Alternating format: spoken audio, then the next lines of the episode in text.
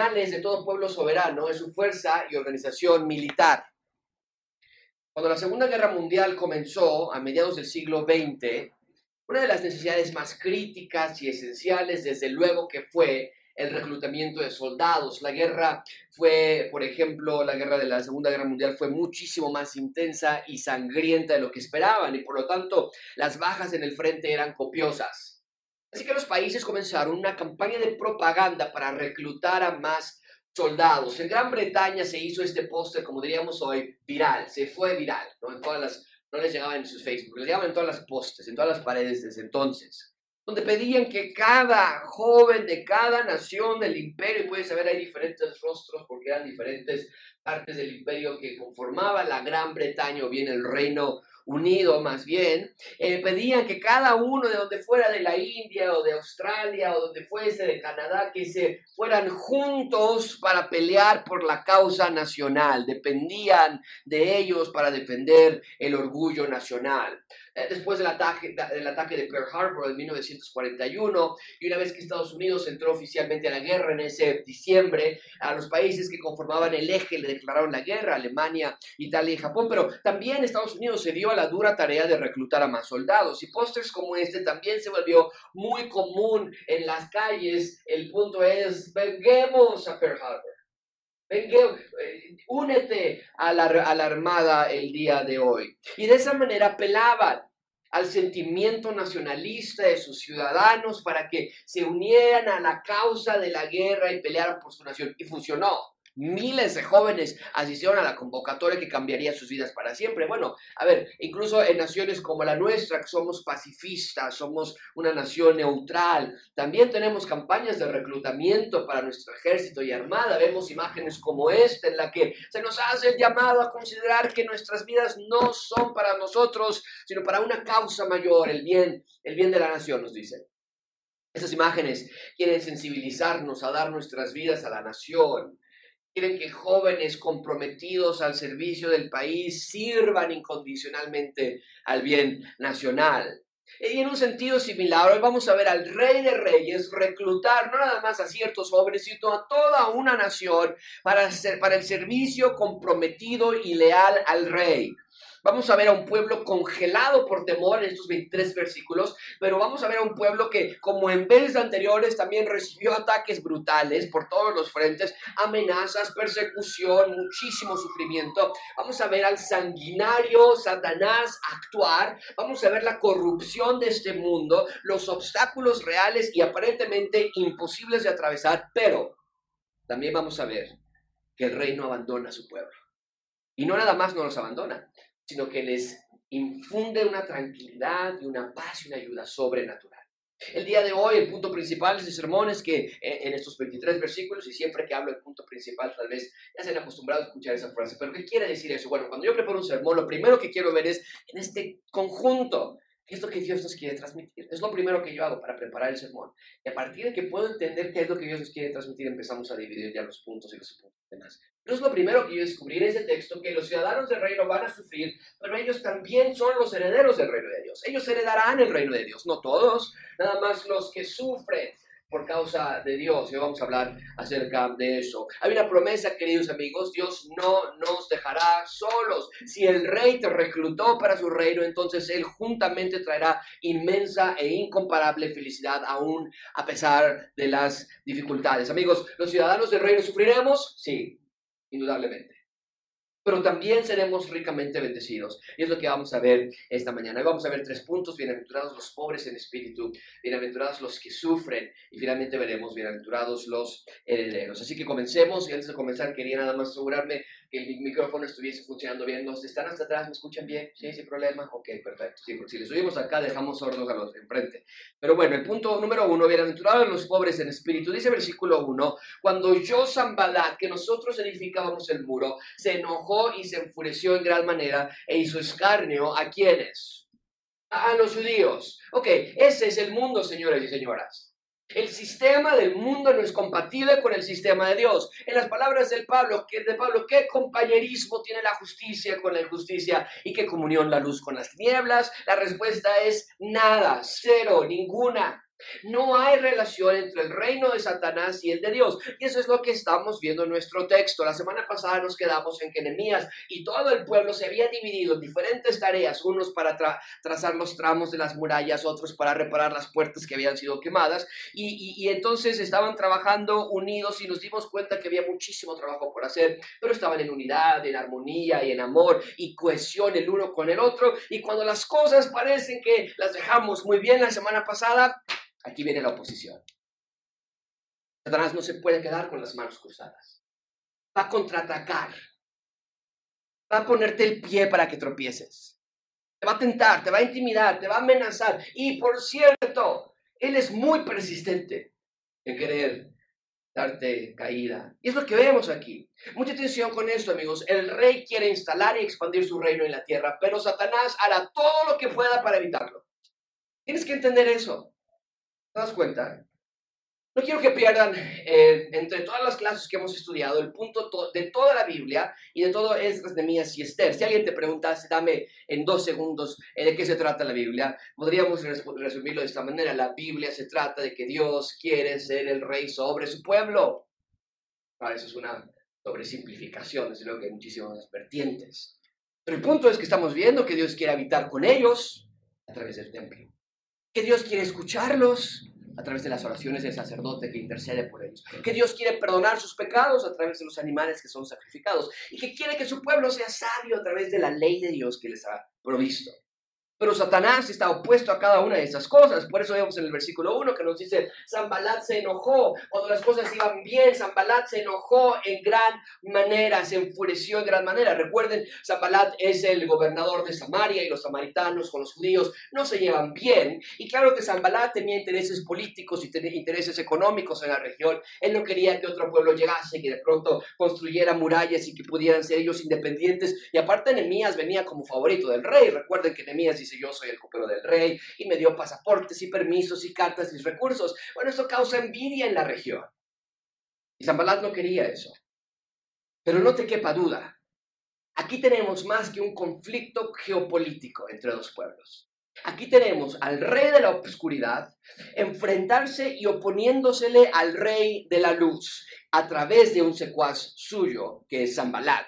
Pero al final del día es el rey de la oscuridad, Satanás, quien está enfrentándose contra nuestro Dios. Así que no te puedes quejar más, amigos. Amigo, tienes que quitar de tu vocabulario frases como estas. Oye, ¿por qué Dios permite que malas cosas me pasen?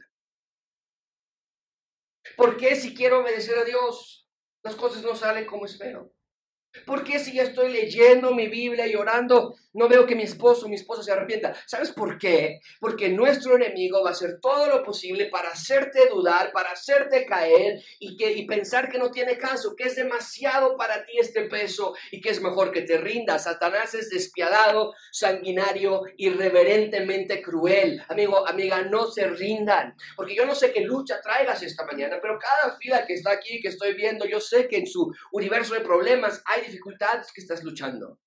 Pero esta mañana te estoy aquí para decirte, resiste, mantente firme, porque a tu tiempo llegarás si no desmayas. No te rindas, persigue la justicia, llama la santidad. Todo lo demás son ilusiones mentirosas que te prometen todo, pero te dan nada.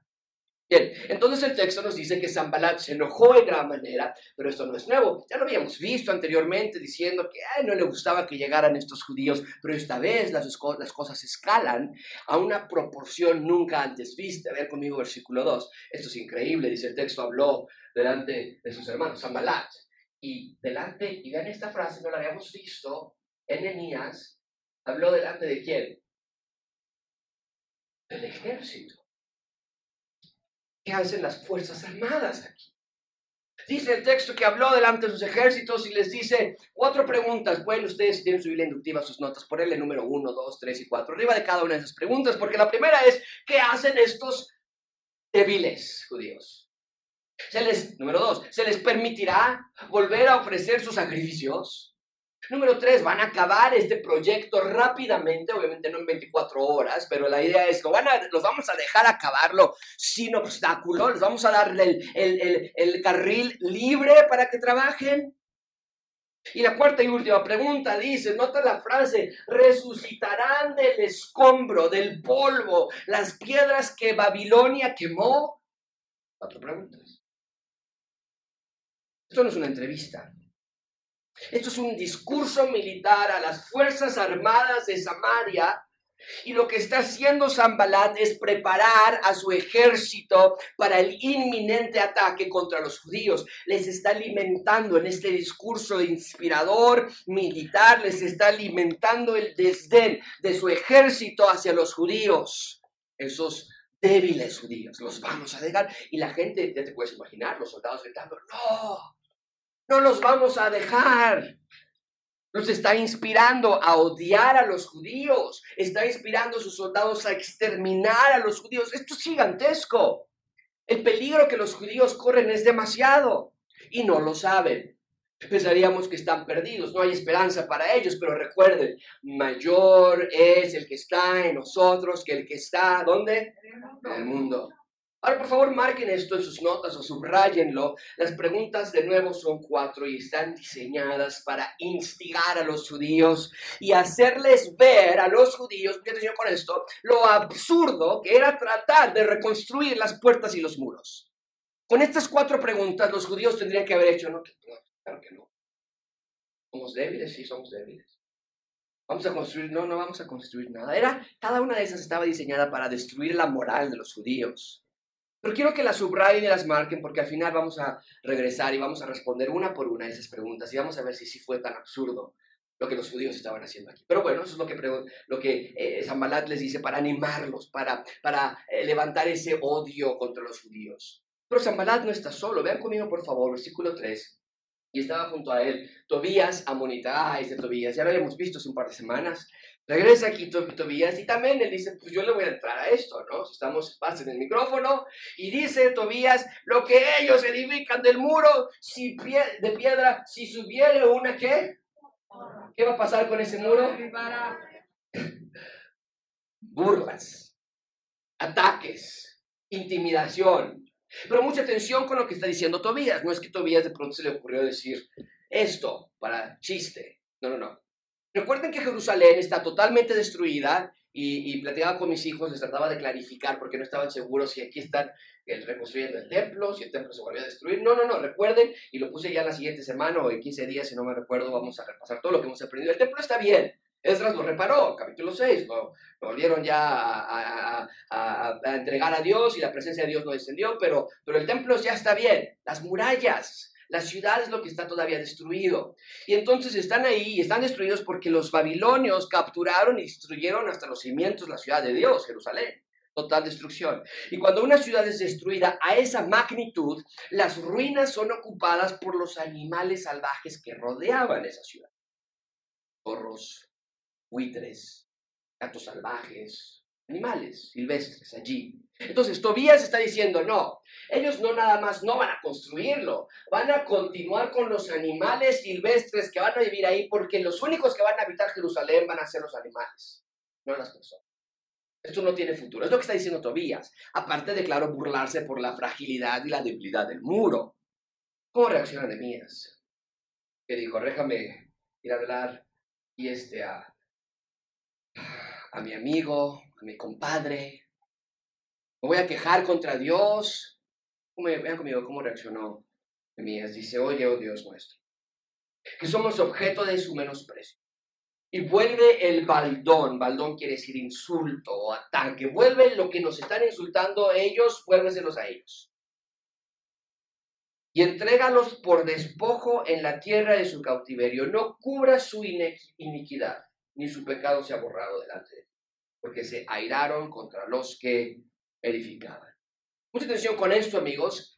Nehemías estaba literalmente contra la pared. Porque lo que Zambalán y Tobías estaban haciendo, no nada más era burlarse de ellos, ah, un muro se les va a caer con cualquier aire, sino pueden escribir esto en sus notas, Nehemías estaba siendo atacado por dos frentes más. Un lado era el frente militar, ya tenían al ejército frente a ellos, los iban a atacar y los judíos no tenían manera de defenderse, ellos no tenían un ejército. Pero por otro lado, también los estaba amenazando políticamente. Porque si estos enemigos comienzan con rumores de que Nehemías se quiere sublevar en contra de Artajerjes, entonces Artajerjes, si escucha esos rumores, él puede decir que mi, copero se ha volteado contra mí, mándenlo a destruir, detengan esa obra. Si Zambalat y Tobías envían esa clase de información allá. Recuerden, no hay Facebook, no hay WhatsApp. Si Zambalat enviaba un mensajero, eh, Artajerjes no tenía manera de defenderse. Tendría que enviar otro mensajero y llegaría semanas atrás. Están a cuatro meses de distancia. No es fácil protegerse y defenderse. Entonces, la tensión es altísima, amigos. Hay muchísimo en la línea. Y por eso Nehemías hace lo más prudente y sensato que pudo haber hecho. Que fue que acudir al Rey del Universo, orar orar y lanza una oración de ayuda a Dios. Y en esencia, Nehemías en esta oración, versículo 4 y 5, reconoce, no tengo nada, rey, no somos nada, no nos podemos defender. Oh rey, tú defiéndenos. Eso es lo que está diciendo en la oración de 4 y 5. Eh, Nehemías está diciendo, Dios, estamos en completa y absoluta bancarrota. Necesitamos que vengas y nos ayudes. ¿No te recuerda eso lo que el Señor Jesucristo enseñó en Mateo capítulo 5? Bienaventurados los, y los puse subrayado para que lo puedan marcar muy bien. Bienaventurados, ¿quiénes? Los pobres en espíritu. Porque ellos tienen el reino de Dios. A eso se refiere Jesús, amigos. A un momento en sus vidas de total humildad y sumisión al rey. Amigos, debe haber un momento en tu vida en que, al igual que Nehemías, tú también reconozcas, yo no soy nada, no puedo con este problema, no puedo con el miedo, con el terror, con la angustia, no puedo con mi matrimonio, no puedo con mi escuela o no puedo con mis padres. Dios, no tengo nada. ¿Me rescatas tú o me pierdo? ¿Me ayudas tú o me muero? Eso es lo que Dios llama pobreza espiritual que comprendas que Dios es el único que puede rescatarte a ti. Y que sin el Salvador tú vas a perecer. Eso se llama pobreza espiritual. Lo que está haciendo Nehemías. Lejos de entrar en depresión. ¿Dónde está Nehemías? Está dormido. No quiere despertar. ¿Dónde, dónde está Nehemías? Se, se escondió. Puede respirar. Lejos de tener un ataque de ansiedad y de pánico por todas las amenazas. Lejos de enojarse con Dios Vean lo que pasa en el versículo 6, esto es extraordinario. Edificamos, pues, el muro. Toda la muralla fue, ¿qué dice el texto? Hasta la mitad de su altura, porque el pueblo inexplicablemente tuvo ánimo para trabajar. Los ejércitos continuaban allá afuera. Las burlas continuaban y persistían. Pero de manera inexplicable el pueblo dice, vamos a trabajar. Vamos a, vamos a honrar a Dios, amigos. ¿Qué nos quiere enseñar este texto? Dios bendice a todas las personas, ¿verdad? No. Dios bendice a los pobres. Espíritu. El mundo nos dice lo opuesto, ¿no es cierto? El mundo nos da frases vacías y ridículas que pretenden inspirarnos. He elegido tres y espero que puedan ver lo absurdo de cada una de ellas. La primera, y la ponen en letra muy bonita y, y nos llama la atención. Y decimos, ay, qué, qué bonito, vamos a ponerlo en WhatsApp, en nuestro en nuestro este, estatus de WhatsApp, ¿no? En nuestra historia. Nunca dejes de luchar por lo que tú quieres. ¿Y cuál es la connotación allí? Lo vas a lograr, lo vas a alcanzar. Lo único imposible es aquello que no intentas. Hombre, qué sabiduría, ¿no? O sea, ¿cuánto tiempo le tomó a alguien escribir eso? ¿Qué manera de romperse el cerebro para pensar esto. Vean esta, serás capaz de lograr lo que sea si tu entusiasmo no tiene límite. Ay, pues me lo había dicho antes. Con razón no pasaba el cálculo integral y diferencial. El punto es claro, amigos, el mundo quiere inculcar la cultura de yo puedo, las escrituras te quieren inculcar la cultura de en Dios puedes. Es una diferencia abismal. Es exactamente lo que estamos viendo en este pasaje. Literalmente Nehemías dice, Dios no podemos. Y en el siguiente versículo dice, sí, lo hicimos. Es increíble. Transeundante, yo quiero una iglesia que, que no confíe en tus propias fuerzas. Porque quiero que veas que tus fuerzas no son suficientes, en ti no hay nada para salir adelante, o es con Dios o vas solo. Pero si te decides ir por solo, prepárate para fracasar rotundamente. Te prometieron un super sueldo y te cambiaste de empleo. Pensaste que cambiarte de ciudad era lo mejor para tu familia. Pensaste que esta carrera era la que te iba a hacer feliz porque es la que mejor pagan. Hace unos cuantos semanas, Santiago, no, hace unos días. Santiago nos dice, papi, ¿cuál es la, la, no me acuerdo cómo me lo preguntó, ¿cuál es la carrera que más pagan? ¿Qué es lo que yo quiero hacer cuando sea grande? Bueno, tiene ocho años y demostramos nuestro corazón pecaminoso ya, y nuestra labor como papás es, ayer hablaba con una, mamá, no recuerdo quién, pero el texto dice, instruye al niño en su camino y aun cuando fuere viejo no se apartará de él. Y muchas veces lo tomamos eso como que instruye al niño en el camino de Dios y aun cuando fuere viejo no se apartará de él. No, el texto nos dice, instruye al niño en su propio camino, deja que el niño haga lo que él quiere y aun cuando fuere viejo no se va a apartar de él. Mi instrucción es instruir a mi hijo no en el camino que él quiere tomar, sino en el camino del Señor. Pero muchos de nosotros seguimos con esa clase de actitud. Tomamos decisiones solos, terminamos vacíos, Satanás nos engaña y nos dio obsequios que fueron nada más que mentiras ilusorias. Y te vas a frustrar y te vas a ir solo. Deberíamos ser como Moisés y decir, si tu presencia no va conmigo, yo no voy a ningún lado. Así debería ser. Entonces, amigos, ¿quieren ser doblemente felices? Entonces, sé pobre en espíritu, porque lo que estamos viendo en Emías es que un pueblo humillado ante Dios, reconociendo sus limitaciones propias, pueden entonces descansar en un Dios que no tiene limitaciones. Eso es extraordinario. Bien, ahí tenemos bienaventurados los pobres en espíritu. En segundo lugar, vea conmigo, por favor, bienaventurados los que sufren.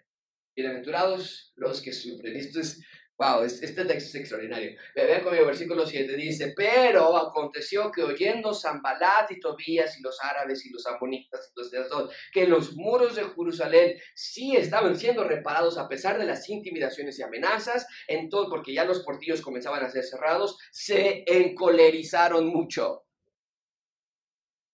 Vean que de nuevo, podríamos decir, ay, pero también que iban. Dios, pues, ¿qué onda, no? O sea, ¿dónde estás? O sea, ¿por qué permites que esto les pase? ¿Que no Dios está de su lado? Pero amigos, ¿no te das cuenta que las adversidades precisamente son la manera en la que Dios limpia y purifica tu fe? Por lo menos así lo dice Santiago en Santiago 1, 2 y 3, hermanos míos, eh, tener por sumo gozo cuando os halléis en diversas pruebas, sabiendo que la prueba de vuestra fe produce qué? La prueba de su fe es productora de algo, ciencia. Así que no desperdicies, amigo, amiga que estás aquí, no desperdicien el propósito de las adversidades que Dios está permitiendo en tu vida. No es que Dios no te ama, sino que está purificando tu fe. Dios te está haciendo más fuerte, más estable y sobre todo te está ayudando a que dependas más en Él. Es lo que estamos viendo aquí en el versículo 7 Noten que el problema está escalando seriamente. Ahora hay un frente ya no de Zapalat y Tobías.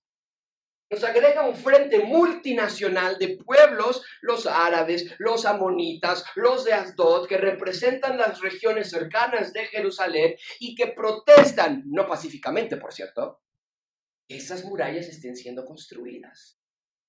Nos dice el texto, están encolerizados. Vean lo que hace el versículo 8.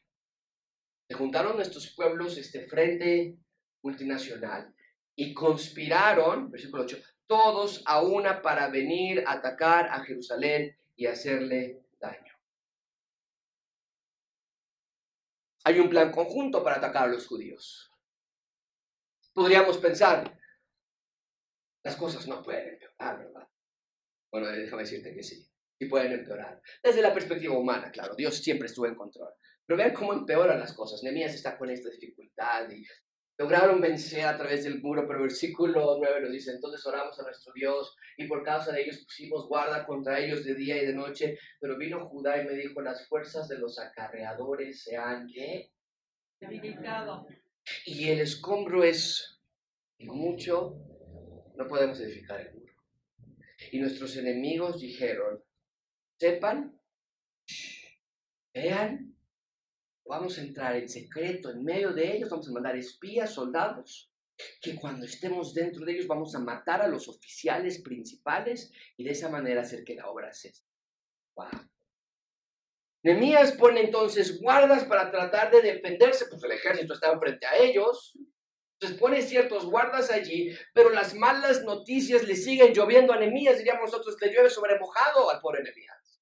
Porque ahora le dicen, oye Nehemías, mira, odio ser el que traiga malas noticias, pero ¿qué crees? Los que se llevan los, el cascajo están cansados, no tienen más fuerzas para seguir haciéndolo. Y si no hay quien remueva el cascajo y los escombros, entonces la obra está paralizada. O sea, olvídate de que nos quieren cesar la obra nuestros enemigos. Nosotros la vamos a cesar por nosotros mismos. ¿Se acabó? No hay más muro. Y por su esto no fue de suficiente, le dicen, ay, por cierto, enemías, ay, no, por favor, otra mala noticia. Por cierto, ya nos dijeron que van a entrar a matarnos. Ya no tras de ti. Ahora, vean por favor, esta es una amenaza real en contra de sus vidas. Ya no son burlas, ya no son intimidaciones. Ahora el ejército de Samaria ha sido alistado y están listos para matar a judíos. Amigos, sus vidas corrían peligro, los niños corrían peligro, las mujeres corrían peligro, los ancianos corrían peligro. Estaban por morir a manos de los enemigos.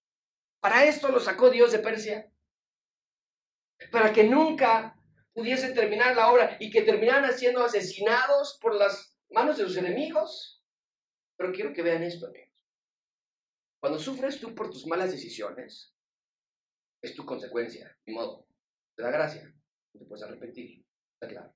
Pero cuando sufres por causa de seguir a Dios y del Evangelio, eso es otra historia. Jesús lo dijo así en Mateo 5.10. Bienaventurados los que padecen, que lean voz alta esta, para esta palabra, por causa de la justicia, porque de ellos es el reino de Dios. Por cierto, esto se cierra el círculo. Empieza diciendo bienaventurados los pobres del espíritu, de ellos es el reino.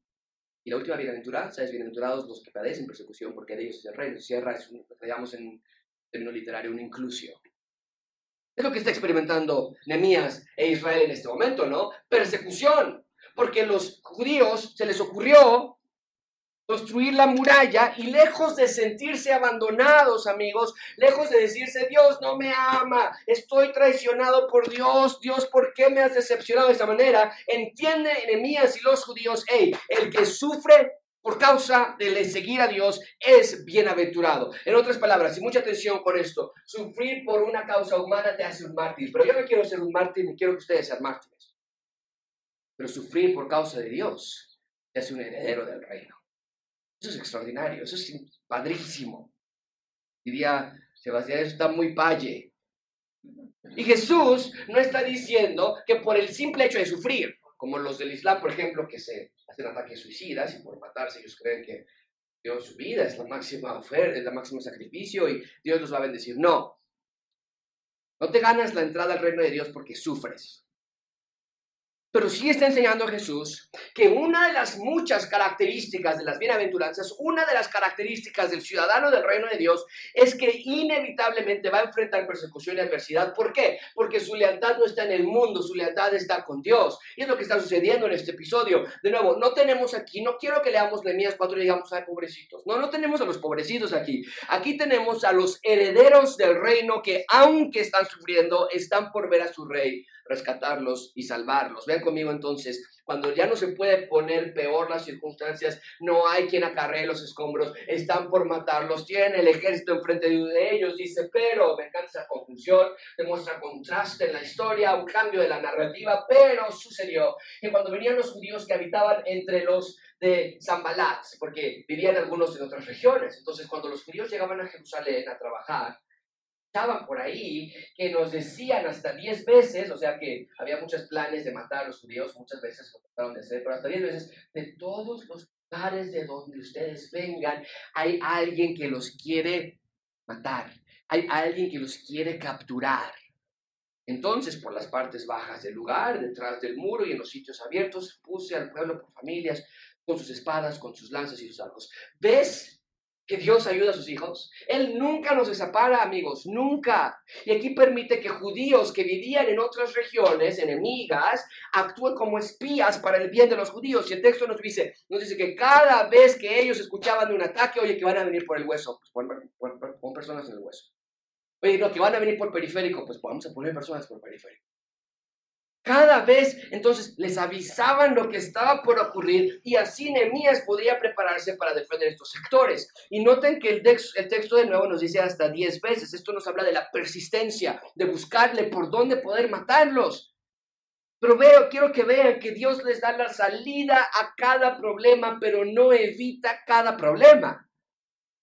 Los problemas quedan allí. Dios no eliminó todas las adversidades, pero te hace doblemente feliz o bien bienaventurado aún cuando estás en medio de grandes dificultades. Y quiero que lo pienses por un minuto. Los enemigos de los judíos juntaron al ejército de los samaritanos y de los árabes y los de Asdod y los de Tobías y, los, y dicen ellos que quieren causar frustración y angustia. Ellos dicen, no tenemos que meterles miedo, tenemos que causarles angustia. Pero en este texto son los enemigos de Israel los que terminan angustiados y frustrados porque sus planes han sido fallidos y estropeados cada vez que lo Ahora, este no es un momento de bajar la guardia.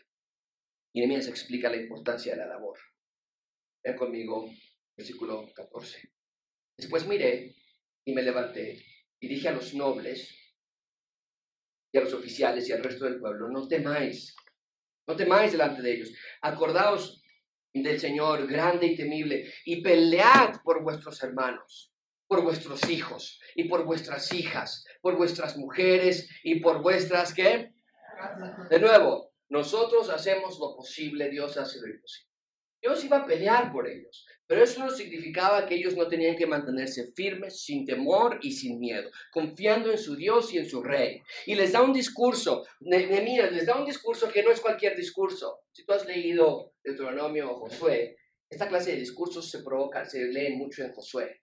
Josué cada rato les decía al pueblo de Israel, no teman, Dios está con nosotros, no desmayen, Él está con nosotros, no teman, luchen, luchen. ¿Qué está pasando aquí? Nehemías está diciendo un discurso que se asemeja mucho al discurso que se daba cuando estaban por conquistar la primera vez la tierra prometida. Y Nehemías les está diciendo, es como si estuviésemos por reconquistar la tierra prometida. Peleen, acuérdense de su Dios. Piensen en sus familias y luchen. Pero permíteme hacer una breve aplicación aquí. Porque tú y yo no estamos construyendo una muralla como tal. Pero la semana pasada te mostré la manera en la que sí estamos edificando un edificio bien coordinado, dice Efesios, que es para expandirse en la tierra. Es la iglesia, somos nosotros. Así que déjame decirte esta mañana, iglesia, no temas, no desmayes, más bien sé valiente y pelea por tu familia. Hombres que están aquí, la aplicación para ustedes es más que obvia jóvenes, adolescentes, solteros que están por casarse en un futuro, déjame decirte, es clarísima. Luchen, sean valientes hombres, no se rindan fácilmente. Intenta, intenta y vuelve a intentar ser el esposo que Dios quiere que seas en lugar de tratar de conseguir la esposa que tú quieres tu mujer sea. Edifica a tu esposa más bien. Ámala, no la maltrates. Para mí es lo más sencillo del mundo, lo he dicho antes confesar los pecados de Rebeca. No, y está aquí. No, pero le digo, Dios, por favor, perdónala. Mira, es esto, esto y esto y esto. Estoy bromeando, desde luego. Pero el punto es que es fácil ver el error de otros y no ver tus propios errores. No tienes esposos, hombres que están por casarse en un futuro que ya están casados. Sé delicado con tu esposa. Un canal por el cual el amor de Dios se derrama sobre ella. Sé paciente con tus hijos. No renuncies a tu labor de ser un guía espiritual. Sé un hombre, no un niño. No te canses. No tengas miedo, no temas, porque Dios va delante tuyo librando cada una de tus batallas. Si el trabajo es pesado, si llegas muy estresado, si llegas muy agobiado, las colegiaturas y los pagos y los problemas del matrimonio, problemas intrafamiliares, tus propios pecados con los que estás luchando, tus carnes, tentaciones, tus hábitos. Pero amigo, Dios te acompaña en cada uno de esos problemas. No tengas miedo, más bien sé valiente, no te congeles, construye, no dejes a tu familia a la intemperie, es tu familia y nadie hará por ella lo que solamente tú puedes hacer. Los hombres bíblicos no son los que saben mucho de la Biblia. Tengo una clase los lunes de seminario con unos seminaristas en Monterrey y les encanta a ellos hablar acerca de la dispensacionali- del dispensacionalismo y del dispensacionalismo tradicional y del histórico y el progresivo en el cual yo recaigo y les gusta mucho hablar de todos los temas. Les digo, chicos, pero quiero una cosa que quede clara. De este tema nada más hablo una vez al año, cuando ustedes, cuando me toca dar esta clase. De ahí en fuera, un hombre bíblico no es el que sabe mucho de la Biblia. Un hombre bíblico es el que persigue a Dios con su corazón. Los que se dan cuenta de su pobreza espiritual y los que ruegan a Dios por ayuda por darse cuenta de su pobreza espiritual. ¿Cuál es la siguiente bienaventuranza? Inmediatamente después, bienaventurados los que, los que son pobres en espíritu, porque de ellos es el reino de Dios. ¿Cuál es la siguiente inmediata bienaventuranza? ¿Alguien se acuerda? Bienaventurados los que, ¿qué? que lloran, porque ellos serán consolados. Tu pobreza espiritual te lleva a llorar, a sentirte triste, y Dios te consuela. Esa es la clase de hombres bíblicos que yo, que yo necesito en esta iglesia y que Dios necesita para ti. Hombres débiles en sí mismos, pero fuertes en el Señor. No rehuyas tu llamado como padre, hombre que estás aquí. Tú eres el pastor de tu familia. No es opcional. No es de si te da tiempo, no. Tienes que pastorear a tu familia. Lo que está diciendo Nehemías. Sean valientes, les dice al pueblo, porque Dios está con nosotros. Ustedes peleen por sus familias y defiende a tu mujer y a tus casas y a tus hijos. Cada uno haga eso y vamos a estar bien. Lo que estamos necesitando hoy día. Cada uno de los hombres que están aquí peleen por su familia y la iglesia va a estar bien. Vean lo que sucedió después de este discurso donde Nehemías les insiste y les incita a ser valientes. Dice el versículo 15, cuando oyeron nuestros enemigos que lo habíamos entendido y que Dios debía, me encanta esta frase, este, este verbo, ¿qué, qué hizo Dios con, con el plan de los los hizo añicos? Los hizo añicos. Dios destruyó el plan, el consejo de ellos. Entonces, se quitaron el polvo de las manos, cada uno volvió de manera inexplicable. Los acarreadores ya no tenían fuerzas. Dios les dio fuerzas, porque bienaventurados sufren, que de ellos es el reino. Dejaron a Dios lo imposible, ellos se enfocaron en lo, en lo posible. Así hagamos nosotros. Dios no te llamó a cambiar el mundo por ti solo. Dios te llamó a enfocarte en tu corazón y en tu servicio al Rey y que Él te use para cambiar el mundo si eso es su deseo. Pero el punto es que aunque ellos estaban sufriendo, los judíos, en realidad estaban felices. Qué paradoja, ¿no es cierto? Y es una paradoja porque eran felices no porque les encantara sufrir, no había masoquismo allí, sino porque recibieron algo mejor que la ausencia de los problemas.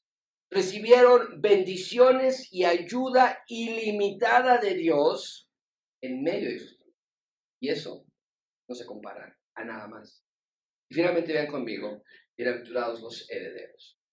Bienaventurados los herederos. Versículo 16, y tuve que pedir que guardaran estas tres palabras nada más porque me encantó. Eh, podríamos hacer un sermón de, de esta, de esta frase, pero dice el versículo 16 las tres palabras desde aquel día. Me encanta ese marcaje cronológico que está en el libro de Nehemías. Amigos, estas tres palabras cuando las leí, las estudié, me encantaron, porque a partir de aquí comienza una nueva época en la vida de los judíos, comienza una nueva era, todos se van a acordar, ¿te acuerdas del día? ¿De cuál día? De ese día, de aquel día, así claro. Desde aquel día las cosas cambiaron. El discurso de Nehemías y la ayuda que recibieron de Dios cambió todo para ellos. Hizo un parteaguas, un antes y un después. Amigos, el pueblo experimentó un cambio radical en su historia. Véanlo conmigo. Desde aquel día, la mitad de mis siervos trabajaba en la obra y la otra mitad tenía lanzas, escudos, arcos y corazas. Y detrás de ellos estaban los jefes de toda la casa de Judá. Los que edificaban en el muro, los que acarreaban, los que cargaban, con una mano trabajaban y en la otra tenían que. Wow. Y antes decían, Venías, ya no podemos cargarla con dos manos. Ahora dicen, claro que la puedo cargar con una mano y con la otra estoy muy listo para defenderme. Es la bendición que Dios da. De nuevo, solo no puedes. No importa cuánto entusiasmo tengas en tu tarea, no vas a lograrlo. Con la ayuda de Dios no hay, no hay limitaciones. Dice el texto, con una mano trabajaban en la obra y en la otra tenían la espada, porque los que edificaban cada uno tenía, porque los que edificaban cada uno tenía su espada ceñida a sus lomos y así edificaban. Los que estaban en la construcción de los muros pues no podían tener la mano, la mano con la, espada en sus manos. Entonces lo que hacían se la ceñían en sus espaldas, eh, eh, la tenían atrás de ellos y estaban trabajando, escuchaban un ruido, sacaban la espada para defenderse, no hay nada, la guardaban y seguían construyendo. Y el que tocaba la trompeta estaba junto a mí era como una alarma sísmica móvil. Todo el tiempo junto, ¿dónde está mi trompeta? Aquí. Cualquier emergencia la tocas, entonces todos corren. Se acaba la emergencia, todos regresan a sus tareas. Amigos, había un compromiso total para el rey Dios. Todos estaban trabajando y defendiendo, unos con las espadas en las manos y otros con las espadas en su espalda. Estaban listos para defender de ser necesario. Y mientras tanto trabajaban para edificar la ciudad de Dios. Gracias abundante, el pueblo se dio cuenta, mucha atención con esto, que construir la ciudad de Dios era la mejor decisión que podían tomar en sus vidas. ¿Por qué? ¿Qué nos dice el salmista? Mejor es un día en tus atrios que mil para ellos. El punto es que querían cambiar su estilo de vida desde, aquel día. Ya no querían dormir entre la basura y los escombros, ya no querían vivir entre los recuerdos de lo que fue, sino querían vivir en lo que es. De nuevo, querían vivir en la ciudad de Dios y eso cambió todo para ellos. Y amigos, contigo debe ser igual. También debe haber un momento en tu vida donde tú puedas decir, desde aquel día mi vida cambió, en el que te rindes y que digas, basta, ya no quiero más vivir entre la basura y los escombros, ya no quiero más vivir a mi manera. Amigos, deben someterse a Dios por completo con las dos manos bien puestas en la obra de Dios.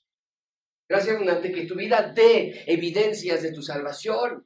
Ya basta pensar que podemos ser cristianos y parecernos al mundo. Y no estoy hablando de parecernos al mundo en cosas superficiales, como no escuchar música secular o no ir a fiestas. Porque aunque es importante lo que escuchas y a qué lugares vas, eso no es lo único que Dios busca. Dios quiere que no seas como el mundo. ¿En qué sentido? En ese sentido. Dios quiere que no seas como el mundo en el sentido de que no tengas la mentalidad que el mundo tiene. Si escuchas una canción de Luis Miguel o no, se vuelve irrelevante. Más bien la pregunta es, ¿estoy leyendo mi Biblia? ¿Estoy aplicando mi vida? Estoy amando bíblicamente, estoy buscando justicia, es más, estoy haciendo justicia. Es mi vida caracterizada por una vida recta, justa.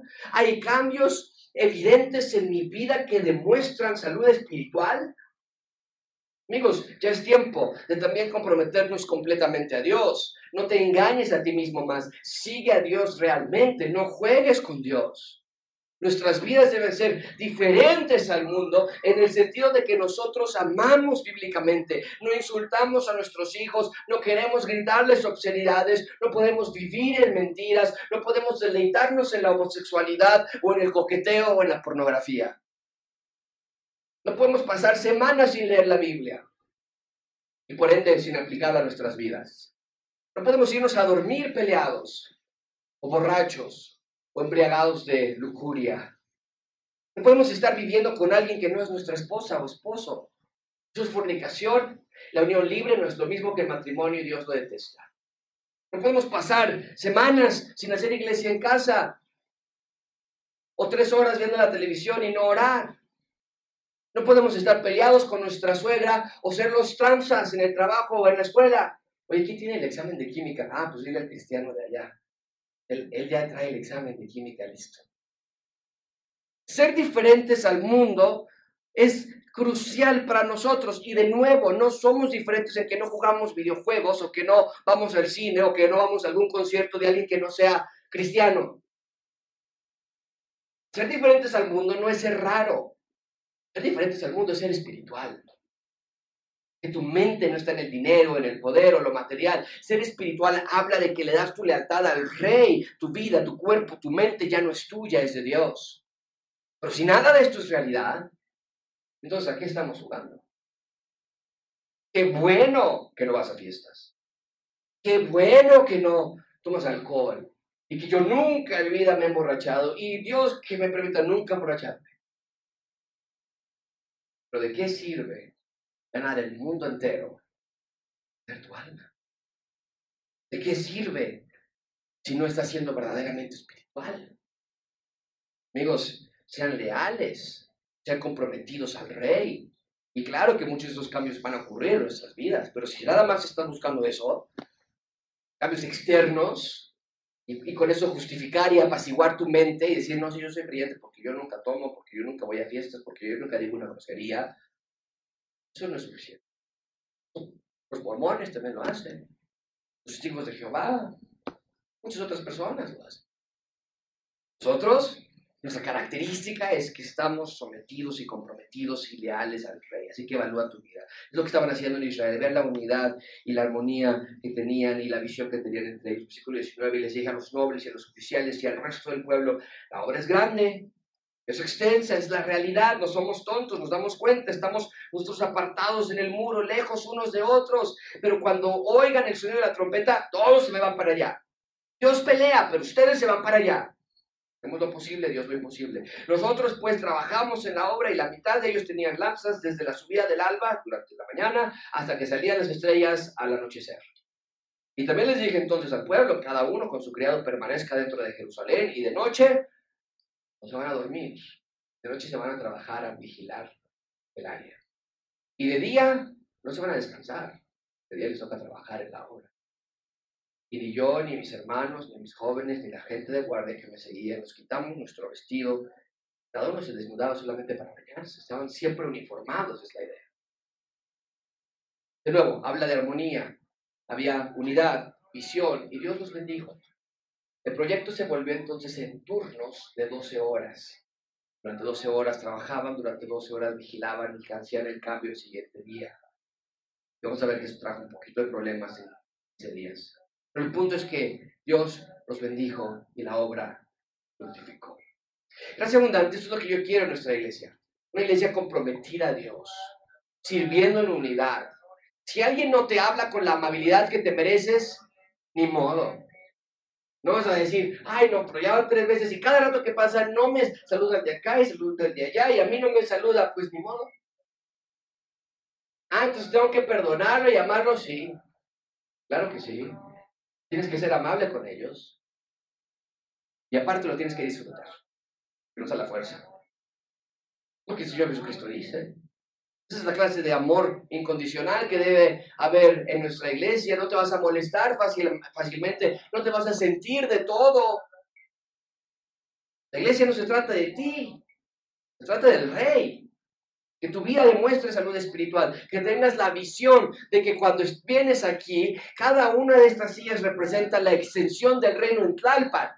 No porque la persona dice, la iglesia está creciendo mucho, y en realidad no está creciendo, pero la manera de expandir el reino no es que haya aquí mil personas sentadas, sino que haya mil personas que salen a, lugar, a, mil diferentes lugares a extender el reino. Esa es la extensión del reino, no el tamaño de nuestro auditorio, sino el tamaño de la extensión que estamos cubriendo cuando regresamos a nuestros hogares. De nada me sirve a mí tener aquí mil personas que llegan a sus casas y que las personas dicen, es cristiano, ay no, me estás bromeando. No, hombre, si está peor que yo. Eso, no es extender el reino de Dios en la tierra.